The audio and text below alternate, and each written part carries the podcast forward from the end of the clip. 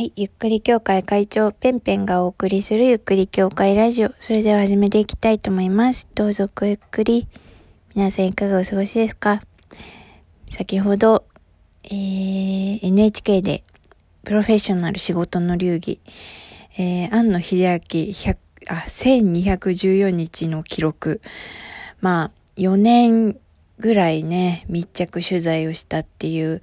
のをね、ドキュメンタリー見たんですけどね。いやー、面白い。本当面白かったんで、あのー、もうね、見てほしい。みんなに。本当にね、面白いわ。まず、あの、NHK のスタッフさん、本当に大変でしたね。お疲れ様。そして、あの、撮ってくれてありがとう。すっごい面白かったし、あのね、よく、本当によくやってくれたなって思いました。そして、それを、あの、やっぱ制作現場ってすごいさ、なんか絵になりづらいとかさ、こうなんかテレビ的にどうとかさ、あったと思うんだけどね、なんかちょいちょいね、面白い見せ方？多分ね、あの、庵野監督から学んだことをちゃんとなんか反映してるのかなみたいなこともなんか見えて本当に面白かった。っていうのは、まあ、庵野監督ってね、まあ私のイメージでもね、すごいひょうひょうとしていて、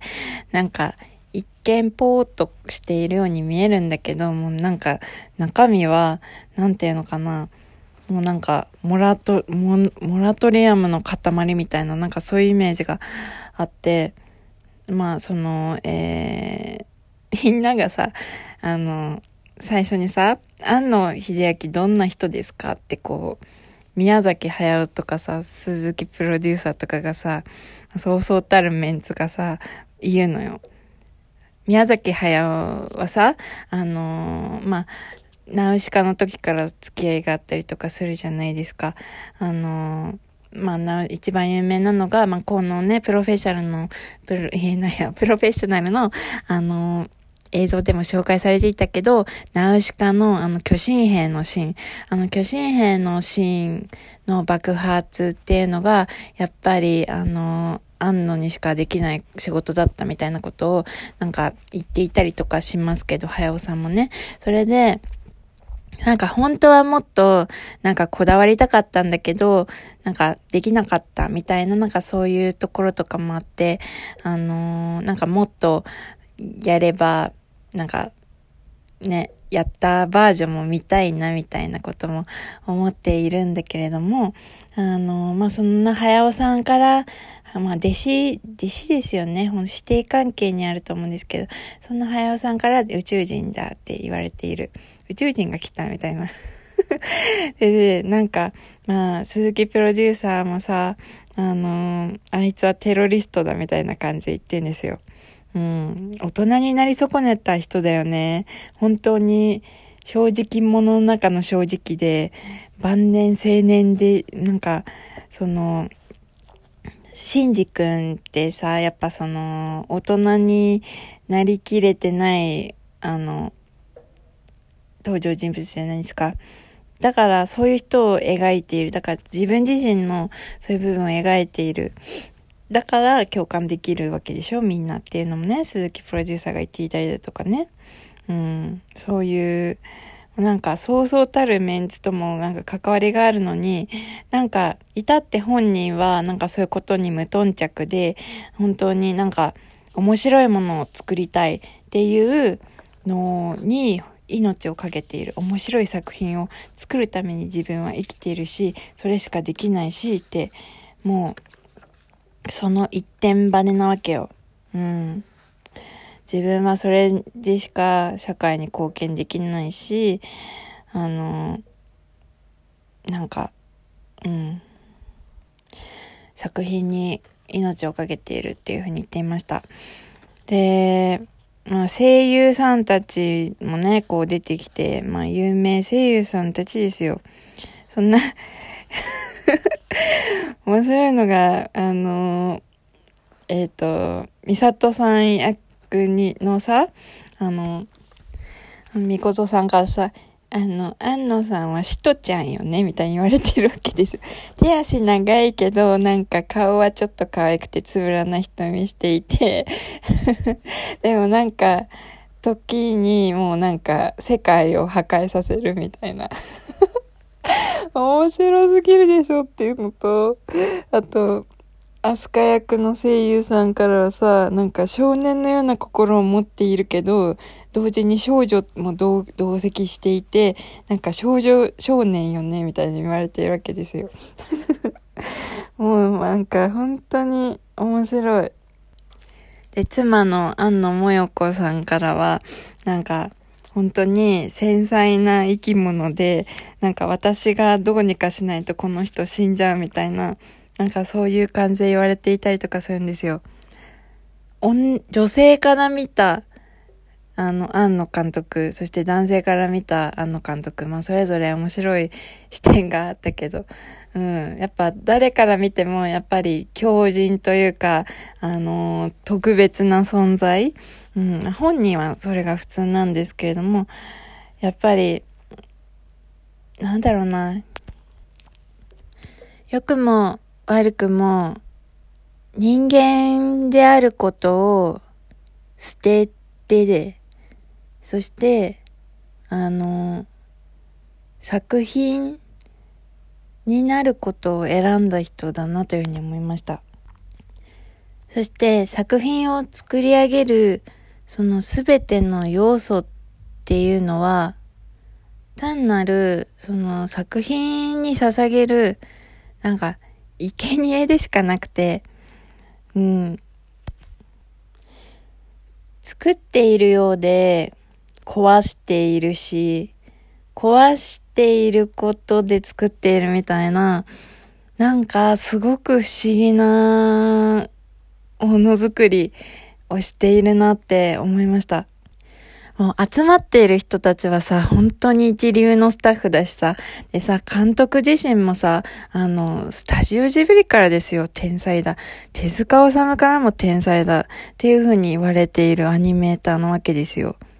そして、もう何十年もこう作品を作ってきたもうプロですよ。そんないろんなプロを集結させて、そしてそのプロを追い込んで追い込んで、ぶっ壊してぶっ壊して、困って迷って迷って苦しんで、そこからまたさらに壊して、で、できたと思ったけど、やっぱり違うって壊して、その作業をある一定の期間永遠とやるんですよ。その上で何かが見える。もうそこは時間で区切る。その極限までやりました。僕はここまで考えました。もうその、その途中でできていたものの方が良いとか、そういうことではなく、もうその一定の期間を苦しんで、そこで見えてきたものを作品にしていくっていう作り方をしているわけですよ。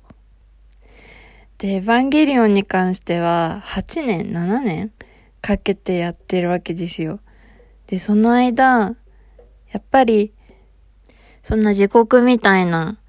もう時刻みたいにしか見えないんです。この視聴者から見たら。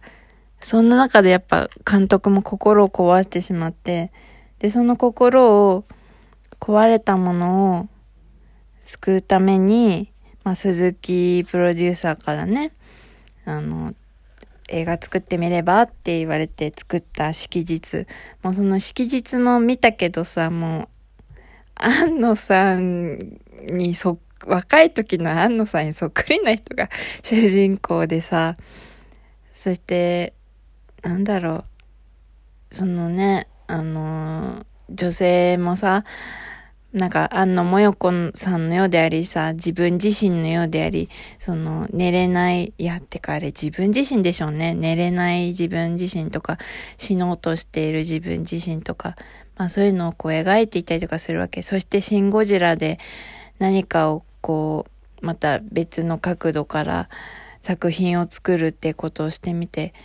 それがあってのこの新エヴァンゲリオンのリピートマークですよ。ありがとうって感じでしょうもう、なんだろう、同じ時代でこんなことをやっている人がいるって、もうすごいなってなんか感動しちゃった。で、一番、